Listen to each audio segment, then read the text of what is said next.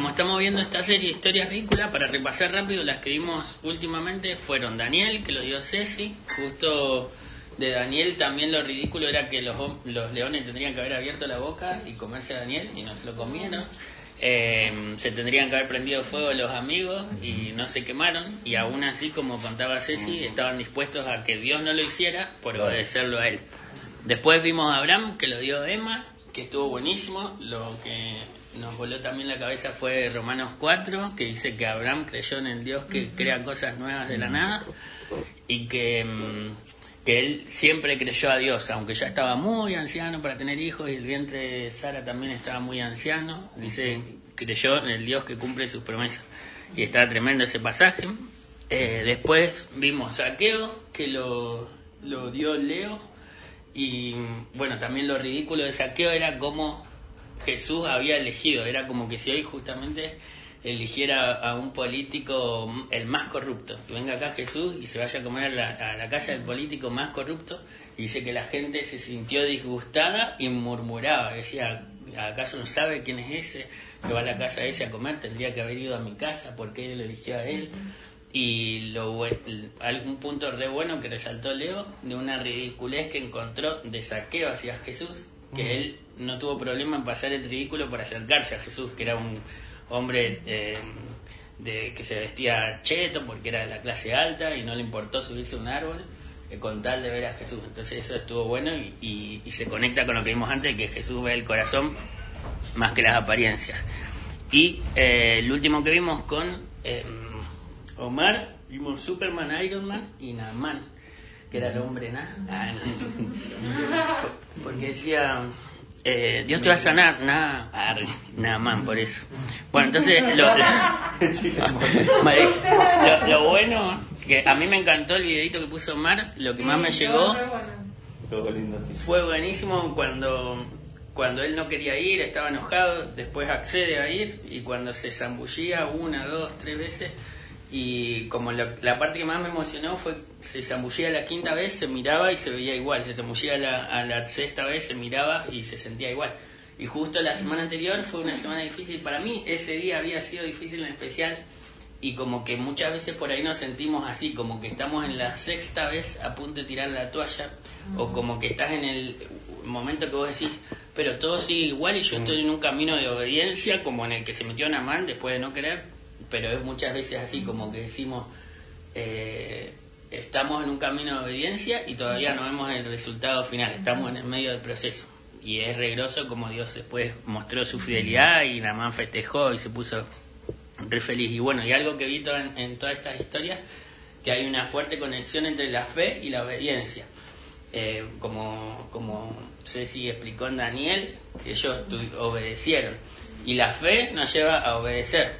Y justamente, bueno, Namán fue igual, por la fe se movió. Y justamente dice la Biblia que la fe viene por el oír y el oír por la palabra de Dios. Entonces todas estas historias, que historias ridículas, nos inspiran fe. Y esa fe nos hace movernos a, a obedecernos. La palabra misma dice que la fe sin obras es muerta. Entonces justamente cuando no puede estar una cosa sin la otra, directamente no tiene sentido tener fe y después no, no moverse en base a esa fe o lo que decimos que creemos. Así que bueno, eh, les quería leer rápido acá una parte, antes de, pasar a la historia de hoy, que es 1 de Corintios 1.18, después lo leen en su casa, 1, 2 y 3, pero es en base a todo lo que... Eh, digamos, la base de tal vez estas historias ridículas. Dice, em, leo 1 Corintios 1, 18 en adelante. Dice, el mensaje de la cruz es una ridiculez para los que van rumbo a la destrucción, pero nosotros que vamos en camino a la salvación sabemos que es el poder mismo de Dios. Como dicen las escrituras, destruiré la sabiduría de los sabios y desecharé la inteligencia de los inteligentes. Así que ¿Dónde deja eso a los filósofos, a los estudiosos y a los especialistas en debates de este mundo? Dios ha hecho que la sabiduría de este mundo parezca una ridiculez, ya que Dios en su sabiduría se aseguró de que el mundo nunca lo conociera por medio de la sabiduría humana. Usó nuestra aplicación ridícula para salvar a los que creen. Es ridícula para los judíos que piden señales del cielo, es ridícula para los griegos que buscan la sabiduría humana. Entonces, cuando predicamos que Cristo fue crucificado, los judíos se ofenden y los gentiles dicen que son puras tonterías. Sin embargo, para los que Dios llamó a la salvación, tanto judíos como gentiles, Cristo es el poder de Dios y la sabiduría de Dios. Ese plan ridículo de Dios es más sabio que el más sabio de los planes humanos y la debilidad de Dios es más fuerte que la mayor fuerza humana. Eh, bueno, sigo un poquito rápido. Recuerden, amados hermanos, que pocos de ustedes eran sabios a los ojos del mundo, o poderosos, o ricos, cuando Dios los llamó. En cambio, Dios eligió lo que el mundo considera ridículo para avergonzar a los que se creen sabios, y escogió cosas que no tienen poder para avergonzar a los poderosos.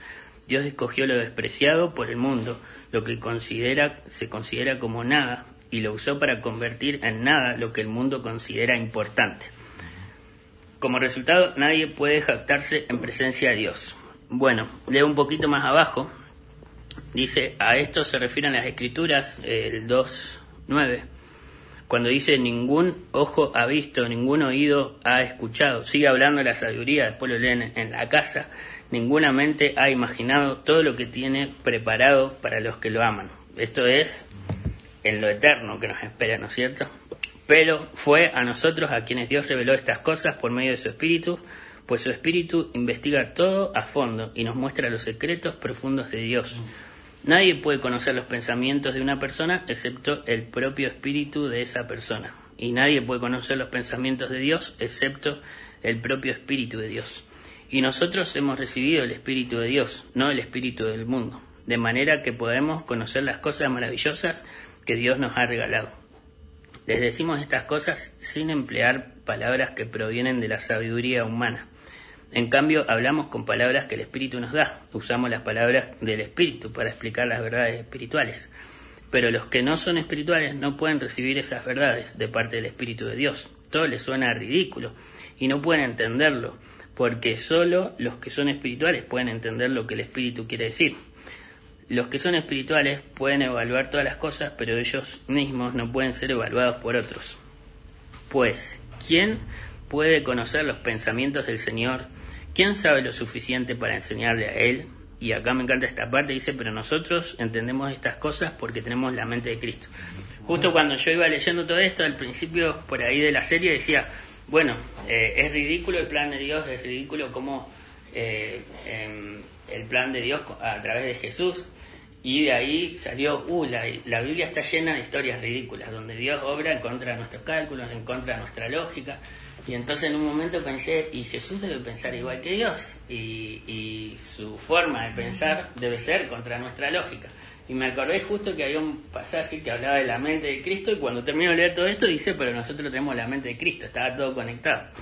Y les leo un poquito más adelante, eh, en el 3, 11, eh, dice, pues nadie puede poner otro fundamento distinto del que ya tenemos, que es Jesucristo.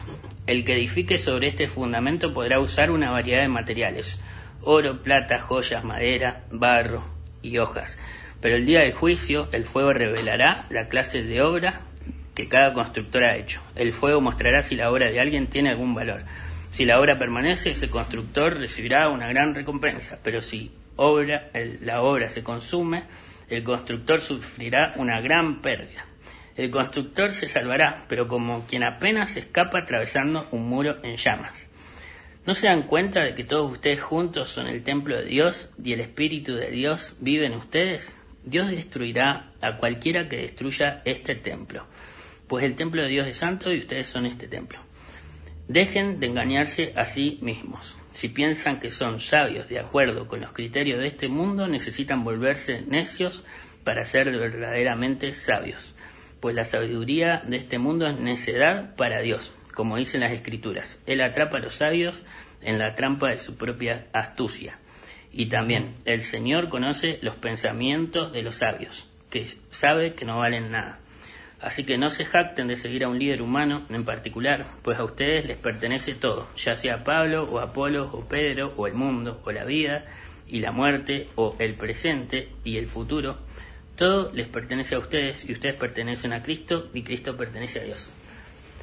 Bueno, el tema de hoy es la ridiculez de la mente de Cristo. Y esto era como intro medio rápido y vamos al punto que es en Lucas 6.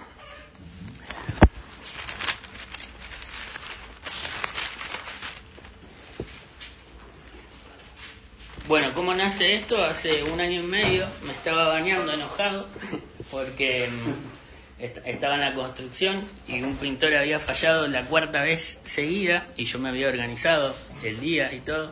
¿Había fallado a qué te refieres? Había fallado en no venir. Ah, y ah, entonces. Era el pintar la No, no, no. no. Cuatro era, era la forma de pintar.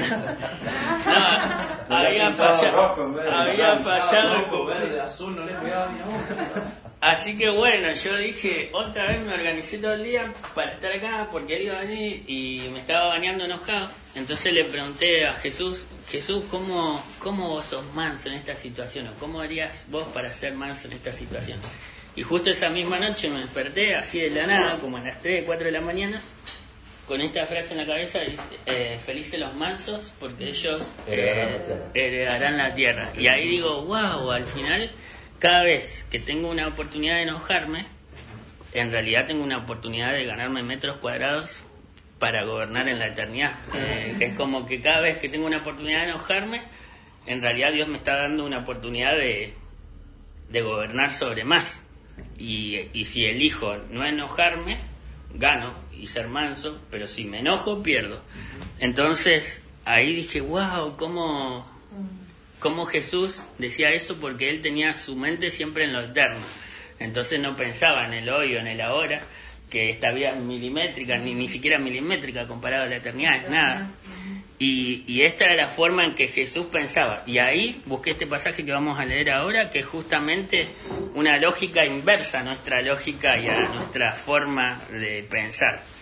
Y entonces es Lucas 6, 27 y entra diciendo a los que están dispuestos a escuchar, porque muchas veces le estaba pegando palo a los fariseos, le decía, generación de víboras, sepulcros blanqueados, eh, no sé qué, serpientes, qué sé yo, y a veces se da vuelta eh, y decía, los que están dispuestos a escuchar, como vimos el año pasado, dice, presten atención a cómo oyen, y o sea, a, a los humildes que escuchaban.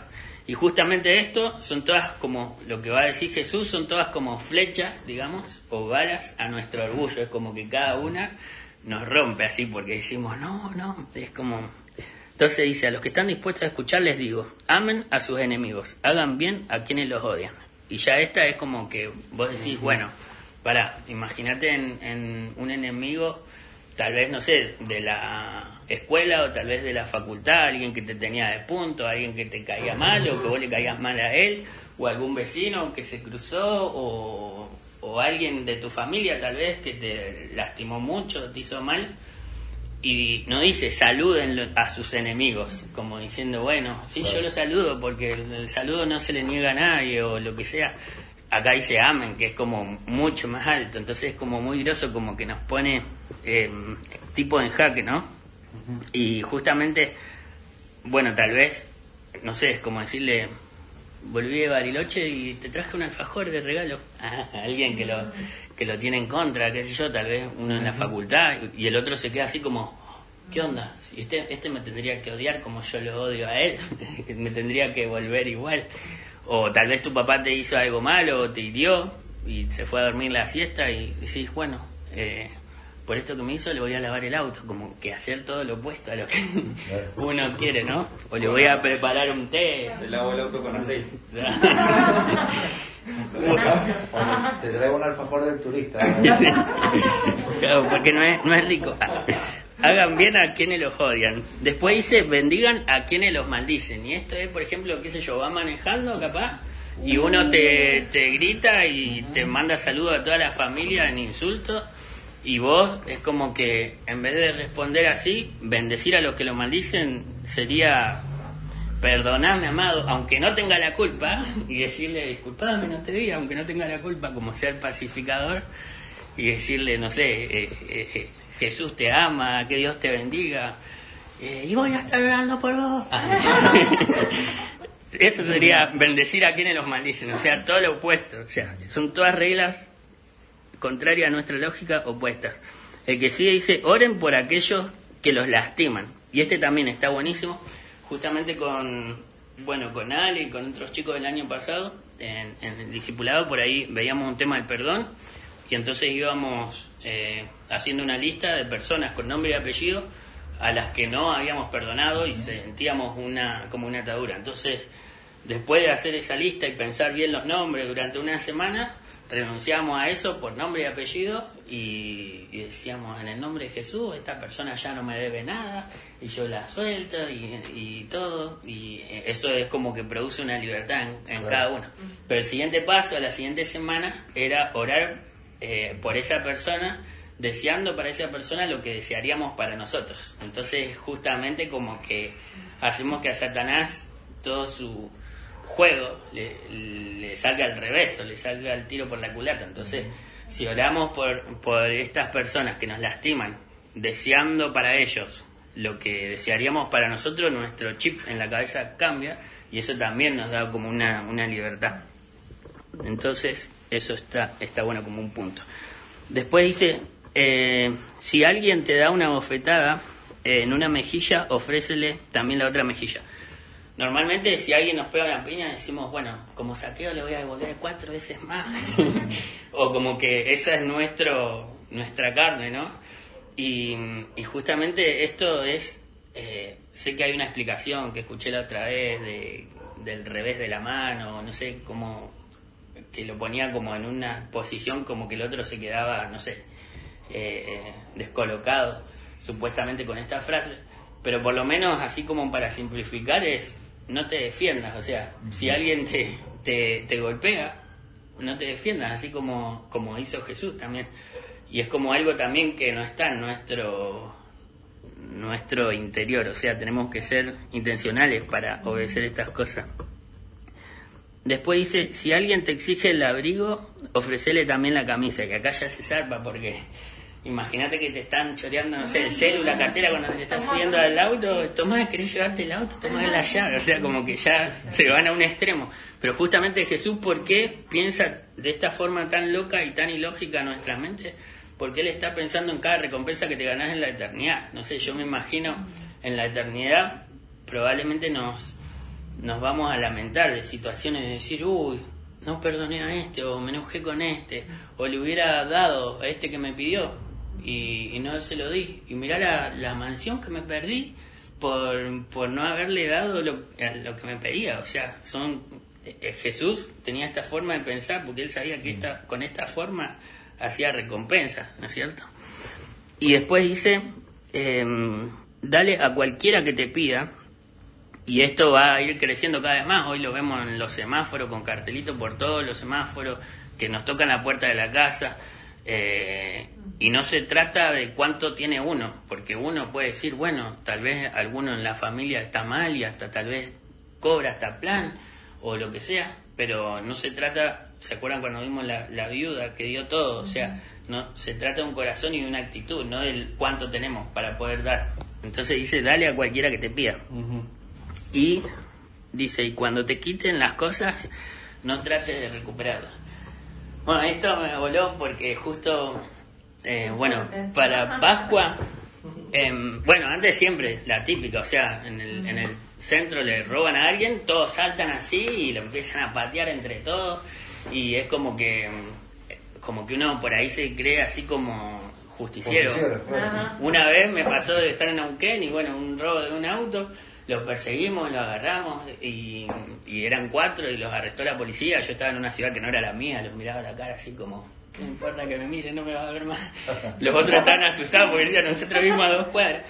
Pero bueno, es como que, como que a veces me pasa eso. Y, y justamente para Pascua estaba haciendo chocolate ahí en el departamento con el aire al palo y tenía que cargar el aire. Entonces tenía manómetro, pinza, pico de oro, herramientas, la subí al techo y vi que estaba frío afuera y es mejor cargar el aire un día de sol, cuando hace más calor.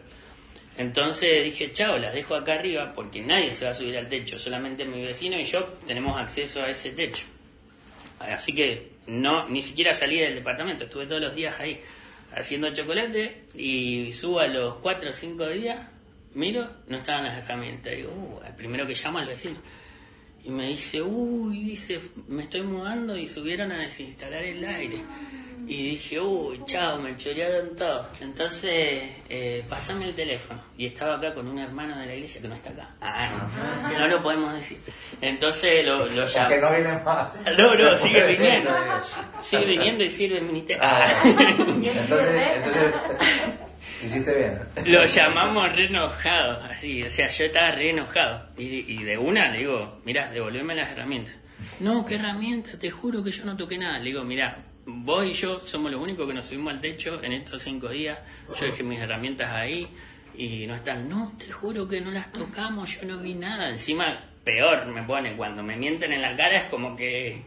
Y una cosa es un hurto, que vos decís, bueno, Claro. lo, olvi- lo olvidé en la vereda, y otra cosa es que estabas ahí vos, y es, y es tu casa, es tu lugar. Entonces eh, me dice, no, y, y estaba con mi amigo y le pregunté, y te juro, pongo las manos en el fuego por él, y te juro por no sé quién, y qué sé yo, que no las tocamos. Y yo estaba re enojado, le digo, solamente devolvémela, y devolvémela por las buenas, me las vas a devolver por las pruebas. Ah. Entonces, entonces dijimos, ¿qué hacemos? Y dijimos con el otro hermano amado en Cristo de la iglesia, ah, vamos a hacerlo ir a otro lugar y le vamos, o sea, a otra dirección con otro teléfono que vaya a arreglar un aire y ahí lo apretamos. Yo ya en mi cabeza, en mi cabeza había imaginado hacer unos miguelitos que son unos cosas que, que se hacen con Sí. metal y se sueldan, pero los ponen en las ruedas y yo dije cuando estacione si es el auto, la camioneta, le voy a poner una Ah, rueda. tengo una manguera ahí en la casa tuya, ¿sabes? Entonces, entonces digo, le, le voy a pinchar la rueda, todo. Bueno, en esas dos horas como que maquiné todo esto, o sea, estaba re caliente. Y, y justo en la tarde se me viene esta frase que lo tenía memorizado, este versículo. Cuando te roben las cosas o te quiten las cosas, no trates de recuperarlas. Y yo, oh, bueno, chao. Dejé ir la pico del oro, la pinza, el manómetro, todo. A los tres meses, más o menos, me llama este chabón. Me dice, disculpame, yo soy el del aire, qué sé yo. Ya me había bloqueado todo, porque para que no lo escrachen ni nada. Y dice, ¿sabes que estaba trabajando con eh, el otro y veo unas cosas que, reconocí que no eran de él? Una, una pinza, una pico de oro y un manómetro. Y dijo, ¿no serán estas las cosas del chico ese? No, no, no, jurámelo. Dice, jurámelo por tu hija. Bueno, sí, este fue yo. y cortaron ahí la relación y me llamó Claro, para que la vaya a buscar. Así que, y mil disculpas, mil perdones. Imagínate si yo hubiera hecho todo Los lo otro. los en la mesa, verá, Le hubiera, le hubiera, le, le conté después lo que estuve a punto de hacer, pero bueno, no- nos juntamos y me devolvió las cosas, me pidió mil disculpas, todo. Y bueno, justamente la mayoría de las veces no te van a devolver nada, no trate de recuperarla, dice. Y después dice, em, traten a los demás como les gustaría a ellos que los trataran a ustedes. Bueno, esta es la famosa regla de oro que dijo Jesús. Me acabo de acordar otra. Eh, en tema de la inmobiliaria, también una gente me dice, estuvimos orando, no, mentira. bueno, cristiano, estuvimos pensando y decimos darte la casa, qué sé yo, para que la vendan con la inmobiliaria, listo, voy, le saco la foto como tres veces, de noche, de día, todo. Después selecciono como 600 fotos, me quedo con las mejores, eh, las toco, les pongo el sellito, perdí como dos días en todo eso. Y después me dicen, ¿sabes qué? Decidimos dárselo a otras dos y- o tres inmobiliarias y a ustedes no. Y yo, uh, una bronca también. Ahí yo decía, dale, eh, anda vos con otro. No, no, ahí, pensé en voy a meter clientes- una barreta para abrir las puertas de la, de la casa. No que- No, no, que claro, dije ahí, ahí dije, pod- podríamos hacer un falso comprador, un cliente fantasma, que el viernes le diga, te compro la casa, y se queden con una expectativa así, una ansiedad, y el lunes desistan de la compra, entonces... Para- y bueno, también me acordé de toda esta regla de Jesús, dije, no, o sea, eso está en mi cabeza, pero no. Y bueno, ahora pasaron dos tres meses, justo hay cliente para otra, y digo, por las dudas lo llamo, hasta me habían eliminado el WhatsApp. Y le digo, disculpame, ¿sabes que tengo un cliente con tanta tanto dinero y tenemos otras casas para mostrarle ahí? Eh, ¿Podría mostrarlo la de ustedes? Sí, por supuesto, que no sé qué, nada que ver a lo que me dijeron otra vez. Así que voy, le mostramos y cuando le muestro el primero, le digo, ¿podríamos publicarla? Por supuesto, nosotros no tenemos exclusividad con ninguna inmobiliaria, todo. Ya me trataban como Ah, un rey, no, re bien. Y ahora, pro- probablemente esta semana, oferte uno de todos los que la vieron por esta casa que le encantó y quiere comprar. Ajá. Y yo me hubiera perdido todo eso si hubiera actuado de una manera... Así que bueno, em, justamente esto... Y, y otras veces, un montón, te puedo contar tal vez más, de veces que no hice las cosas bien y que me las perdí. Bueno, acá dice, y si solo aman a quienes a- los aman a ustedes, ¿qué mérito tienen? Hasta los pecadores aman a quienes los aman a ellos. Después sigue, y si solo hacen bien a los que son buenos con ustedes, ¿qué mérito tienen? Hasta los pecadores hacen eso. Y esta me vuela la cabeza, dice, y si prestan dinero solamente a quienes pueden devolverlo, ¿qué mérito tiene? Hasta los pecadores prestan a otros pecadores a cambio de un reembolso completo. O sea, te está diciendo, no solamente le preste al que te lo puede devolver, prestale al que sabes que vos decís, este no me devuelve o no consigue, y a veces estamos especulando, ¿y cuánto me lo devolvés? ¿O cómo me lo devolvés? Y Jesús tiene una, un eh, desprendimiento de las cosas materiales increíble en todo esto y una forma de pensar eh, eterna que, que genera recompensas en la eternidad. Sigue, amen a sus enemigos, háganles bien. Eh, justamente ahí está este versículo, que no paguemos a nadie mal por mal, sino que venzamos con el bien el mal. Y, y eso. Después dice, amen a sus enemigos, háganles bien. Me perdí, acá está. El 15, pues, pre- Presten sin esperar nada a cambio. Hagan entonces, acá viene entonces de todo esto, si vos te comportás así, dice entonces su recompensa del cielo será grande. Y se estarán comportando verdaderamente como hijos del Altísimo. Es tremendo esto. O sea, pues Él es bondadoso con los que son desagradecidos y perversos. Deben ser compasivos, así como su Padre es compasivo. Y es tremendo, es como que nos pone en jaque todo nuestro nuestra carnalidad, digamos. Y sigue acá. Dice, no juzguen a los demás y no serán juzgados. No condenen a otros para que no se vuelvan en su contra. Perdonen a otros y ustedes serán perdonados. Den y recibirán lo que den a otros, escuchen esto, lo que den a otros les será devuelto por completo, apretado, sacudido para que haya lugar para más, desbordante y derramado sobre el regazo. Eh, la cantidad que den determinará la cantidad que recibirán a cambio. Es tremendo, es como que uno dice, ¿pero qué? ¿Acá en la tierra? Y probablemente no. O sea, hay gente que por ahí da tanto que no recupera nada, pero es, es las recompensas esas que hablábamos antes, que son decisiones. Lo vuelvo a leer, den y recibirán. Lo que den a otros les será devuelto por completo, apretado, sacudido para que haya lugar para más, desbordante y derramado sobre el regazo. La cantidad que den determinará la cantidad que reciban a cambio. Em, no se trata, por así decir, de, cuánto tenemos, sino de la actitud que tenemos. Y hay un versículo que me encanta, es- está en Proverbio 25, pero se los leo. Benditos son los generosos porque alimentarán a los pobres, dice. Em, y algunos dice, bueno, es que yo no tengo el don de misericordia, por ahí, no importa, es la, la actitud que tiene uno. Eh, algo por ahí que eh, a veces uno piensa, dice, bueno, en mi familia no quiero esto, sí quiero esto, seguramente ustedes se lo han planteado. A veces dicen, bueno, con mi familia llegamos tarde a todos lados, eso no lo quiero para mi vida. O con mi familia esto está bueno, eso sí lo quiero para mi vida. Y de parte de mis abuelos, los papás de mi papá, eh, hay algo que yo siempre admiré de ellos, que yo decía, yo quiero esto.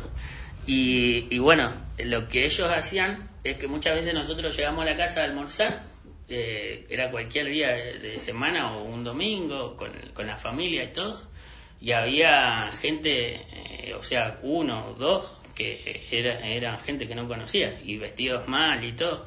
Yo le preguntaba, papá, ¿quiénes son estos? No, pasaron por la calle y el abuelo los invitó a comer. Y, y mi abuelo siempre pasaba a alguien y le decía, charlaba un ratito y lo invitaba a comer. Y mucha gente pasaba porque sabía que mi abuelo daba. Entonces era increíble porque, porque era como súper generoso, algo que por ahí en mi familia no éramos tan así. Tal vez porque mi abuelo era extremadamente así. Entonces siempre en la mesa había alguien desconocido Y, y hoy te lo cuento como alegre, pero era incómodo, porque uno iba ahí y vos decías, "Ah, ¿quién es este que está acá enfrente mío? y, y también es incómodo cuando uno dice, bueno, es un, no sé, tal vez un domingo, están los tíos, los primos, todo, y hay gente que nada que ver, y él e- era así como mi abuelo. Y siempre pasaba alguien y lo mínimo que le daba era un vaso de agua, o sea, porque justamente hay más cosas, a veces uno tiende a, a cerrarse con la gente y decir, no, no tengo, no, no tengo, no, chao, y los despide rápido. Capaz que le puede decir, ¿tenés sed? Te puedo convidar un vaso de agua, eso no es difícil. Y seguramente te lo van a aceptar y es una buena actitud. O querés una tortita, justo me estaba por comer una tortita, acá tenés. Y entonces es, es una actitud. Bueno, eh, ah, prepárate la... Bueno, eh, otro tema. Ah, me acuerdo una algo muy lindo también que hizo mi mamá una vez. Salíamos de un supermercado, re viejo, esto denota mi edad. No sé si acá estaba, había un supermercado que se llamaba Casa Tía, Sí. que era. Sí, sí, claro. Después pasó a ser Carrefour. Y bueno, estábamos. Ajá. Así que una vez salimos del supermercado y, y había un chico, un chico pobre pidiendo. Son nuestros enemigos. Ah, bueno, sí, no. Ah, ah, ahora vamos a orar por ustedes. Bueno, la cosa es que había un chico pobre ahí eh, pidiendo, era colorado, me acuerdo. Yo tendría unos 10 años pidiendo pidiendo afuera de la puerta del supermercado. Y mi mamá como que le gustaban los chicos y se, se acercó, tal, tal vez tendría la misma edad que yo, eh, o 12, no sé, pero estaba solo. Y, le charlábamos todo y lo invitó a comer. Entonces vino a mi casa, que quedaba en el kilómetro 10, ahí estamos en el kilómetro 0. Vino a mi casa a comer un domingo y vino a mi casa a comer el siguiente domingo. Y yo estaba re contento, como este chico de la calle, o sea, yo era un chico y que lo trajimos acá y hasta me acuerdo que lo senté en la computadora, le mostré cómo se jugaba en los jueguitos de la computadora, todo. Y era como algo que me quedó grabado, que dije como qué bien me sentí, como qué alegría de hacer algo por alguien eh, así. Y mm, justamente eh, en esto dice, eh, un versículo dice, si ayudas al pobre, le prestas al Señor y Él te lo pagará. Justamente como lo, lo leímos antes, en Proverbios 19. Y bueno, para mm, ir cerrando, si querés andar largando.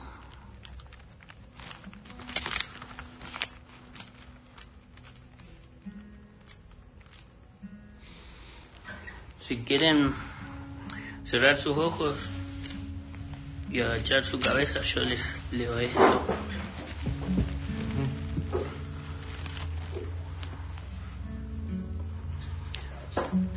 Cuando el Hijo del Hombre venga en su gloria, acompañado por todos los ángeles, entonces se sentará sobre su trono glorioso. Todas las naciones se reunirán en su presencia, y él separará a la gente como un pastor separa las ovejas de las cabras.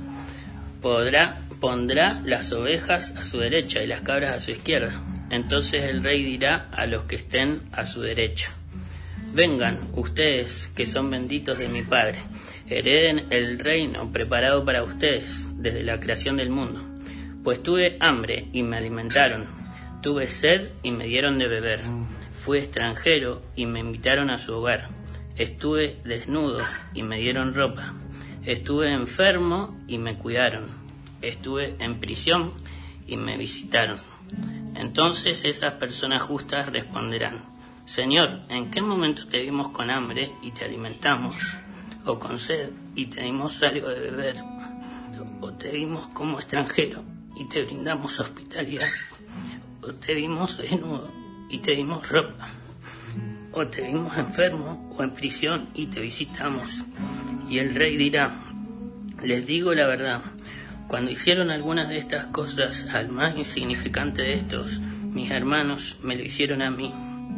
Luego el rey se dirigirá a los de la izquierda y dirá, fuera de ti, fuera de aquí, ustedes, los malditos, al fuego eterno, preparado para el diablo y sus demonios, porque tuve hambre y no me alimentaron, tuve sed y no me dieron de beber, fui extranjero y no me invitaron a su hogar, estuve desnudo y no me dieron ropa, estuve enfermo y en prisión y no me visitaron.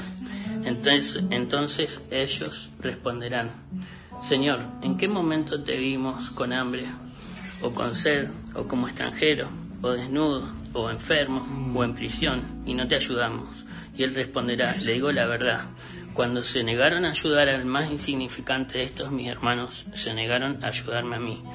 Y ellos irán al castigo eterno, pero los justos entrarán en la vida eterna. Y dice, en cuanto a mí lo hiciste. Así que acordate que cuando vayas en el bondi y tengas que dar el asiento, o te toquen la puerta, o veas uno con un cartel en un semáforo que dice tengo cáncer, o no me alcanza la plata, regalale el juguito, la gaseosa que te compraste, o el alfajor que tenés, o lo que era para vos. Y justamente muchas veces adoramos y nos perdemos en adoración y nos encanta como estar cerca de Jesús y le decimos que queremos estar cerca tuyo, que amamos estar cerca tuyo, que quiero estar donde vos estás, pero acordate que Jesús puede estar en la calle revolviendo en un tacho de basura frente a vos. Y en cuanto a ellos lo hicieron, a mí me lo hicieron.